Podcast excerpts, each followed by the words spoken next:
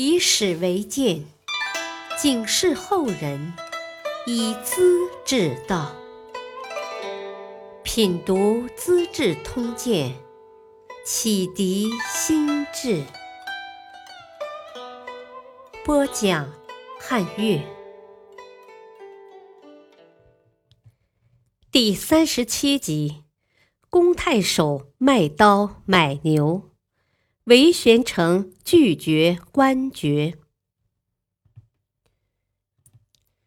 公遂是宣帝时期的清官，原来当昌邑王刘贺的郎中令。昭帝死后，朝廷请昌邑王继承帝位，公遂劝他改掉花花公子的脾气，毫无效果。结果刘贺只当了二十七天皇帝就垮台了，公遂便辞职回乡。宣帝即位之后，注意选拔地方官。渤海一带天时不好，连年灾荒，盗贼风起，太守没法控制局面。丞相推荐公遂，宣帝便请他去当渤海太守。召见时，宣帝问他：“渤海的盗贼有什么办法平息呢？”公遂没有正面回答，说：“这块地方是在海滨，朝廷的政教达不到，百姓挨饿受冻，官吏却不体恤。陛下，我打个比方，你的孩子们活不下去，万不得已偷了你的兵器，在海边争抢食物。”陛下，你要我杀死这些孩子呢，还是给他们饮食？宣帝很感动，说：“我挑选贤明的太守，就是要让百姓过上安宁日子呢。”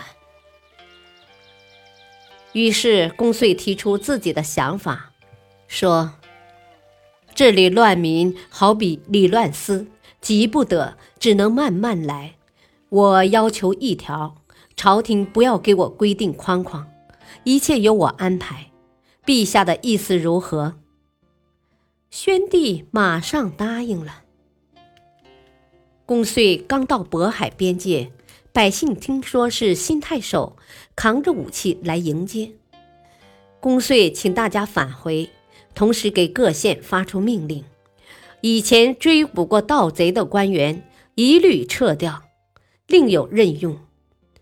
扛锄头、拿镰刀、背农具的人都是好百姓，不许阻拦盘查；拿武器的人才是盗贼。说罢，一个人赶着牛车进郡城去了。当时的盗贼本是些缺吃少穿、到处游荡的农民，听到命令，马上就散伙了。他们丢掉兵器，纷纷回到家乡。秩序很快平稳下来。公遂立刻打开国家仓库，救济贫困百姓，同时选任各级官吏，强调仁爱和宽容，给市民多讲道理。这样一来，社会风气也开始好转了。沿海的人民一向爱搞商业和手工艺，生活习俗比较奢侈，不愿种地。粮食当然紧张，公遂亲自下田耕种，做出榜样，再号召每家每户养牲畜，种树苗，每个成年人要种一株榆树，一百棵大蒜，五十棵葱，一笼韭菜，每家养三头母猪，五只鸡。他经常下乡和百姓交谈，看到有人背着刀剑。马上劝导他卖掉这些玩意，再买牛犊，还幽默地打趣说：“呵呵，你的身上何不带着牛，配着犊呢？刀剑可以换牛犊，佩戴刀剑不就等于佩戴牛犊吗？牛犊几百上千斤，压得死人，佩戴它干嘛？”风趣亲切，全没官架子。几年后，渤海郡家家富足，夜不闭户，百姓都过上了太平日子。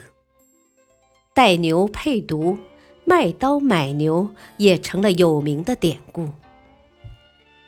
再说另一位人物舒广，舒广和儿子舒寿分别当宣帝儿子的太傅和少傅，是太子的老师。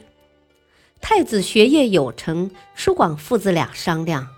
古人说：“人要知足不贪，才不受侮辱。”我们的官位是两千担，功成业就，再不急流勇退，怕要后悔的。于是双双要求退职，宣帝答应了，每人送给黄金二十斤，太子另加五十斤。公卿大臣在长安东门设宴饯行，车马把街道也填满了，人人赞叹不容易呀！两位君子，这才算是懂得天命。不少人感动的泪水也流下来了。父子俩回到东海兰陵老家，卖掉一批黄金，操办酒菜，大摆宴席，把亲朋邻里请到，谈笑畅饮。有人劝他们把金子留下，为子孙多置些田地屋宇。舒广大不以为然，说：“我没老糊涂，岂能不为子女着想？我想的很多。”老家的田地不少了，只要勤快耕种，一时是足够的。田地多了收租谷，只会使人变成懒虫；有才能的人，钱多了也要分心，反而损害才能；愚蠢的人，钱多了游手好闲，只会坏事。再说，钱多受人嫉妒，拿钱买嫉妒干嘛呢？何况金子是皇帝给我养老的，这份恩情我愿和乡亲朋友共同享受，不是很好吗？舒广的话说的诚恳实在，人人佩服，都说他学问好，眼界宽，把功名富贵看穿了。韦宣成的情况有些不同。可精神风格跟舒家父子差不多。韦宣成的父亲是侯爵，不幸死了，按规定由哥哥韦宏继承爵位。可是韦宏犯了罪，关在监狱里，怎么能当官呢？家里人假造一张遗嘱，说父亲临死时要小儿子韦玄成承袭侯爵。报到朝廷，被批准了。韦玄成当时是大和郡的都尉，他很明白，父亲一向严肃忠诚，名利看得清，为了自家名声，违背朝廷规矩，要求把官爵给小儿子，这种事是绝不会干的。怎么办呢？接受吧，不合心意；不接受吧，朝廷来了命令。岂可拒绝？想来想去没办法，最后想出个馊主意，装疯。他到处乱跑，天黑了随地躺下，一会儿说一会儿笑。使者看他这副模样，只得如实上报。皇帝便叫丞相审查。经办人早就了解韦玄成的为人，晓得他是故意装的。便给他写了一封信。古人推辞封赏，要正正规规的写报告，说清道理。上级看了，认为合乎情理，自然会谅解，写出来的文章也会流传久远，做后人的榜样。你呢，毁伤自己的形象，装得疯疯癫癫，身上脏兮兮的。眼神暗淡无光，简直是在作践自己，也给先人蒙上耻辱，还以为是逃避名利呢。我见识很差，帮丞相做些杂事，不愿听到你的这种消息，不然社会人士说我不尽职责，毁坏你的名誉，是地道的小人。我也对不起你的先人呐。丞相更加不满，韦玄成装病，故意违背诏命，是有罪的，应该提出弹劾，按法律治罪。宣帝最后批示，弹劾可以免除，诏命必须接受。玄成不得已，才改换面目进京朝见。宣帝表扬他的品格，升任河南太守。韦玄成人品好，政绩也不错，后来做到宰相。老百姓都称赞他读通了六经，还能认真做到。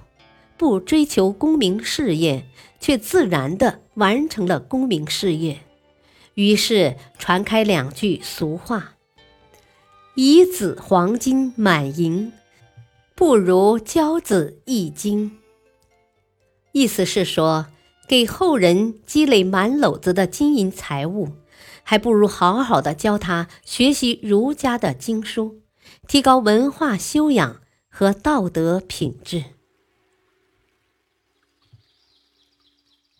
感谢收听，下期播讲：盖宽饶，刚直受害；韩延寿，千锦遭冤。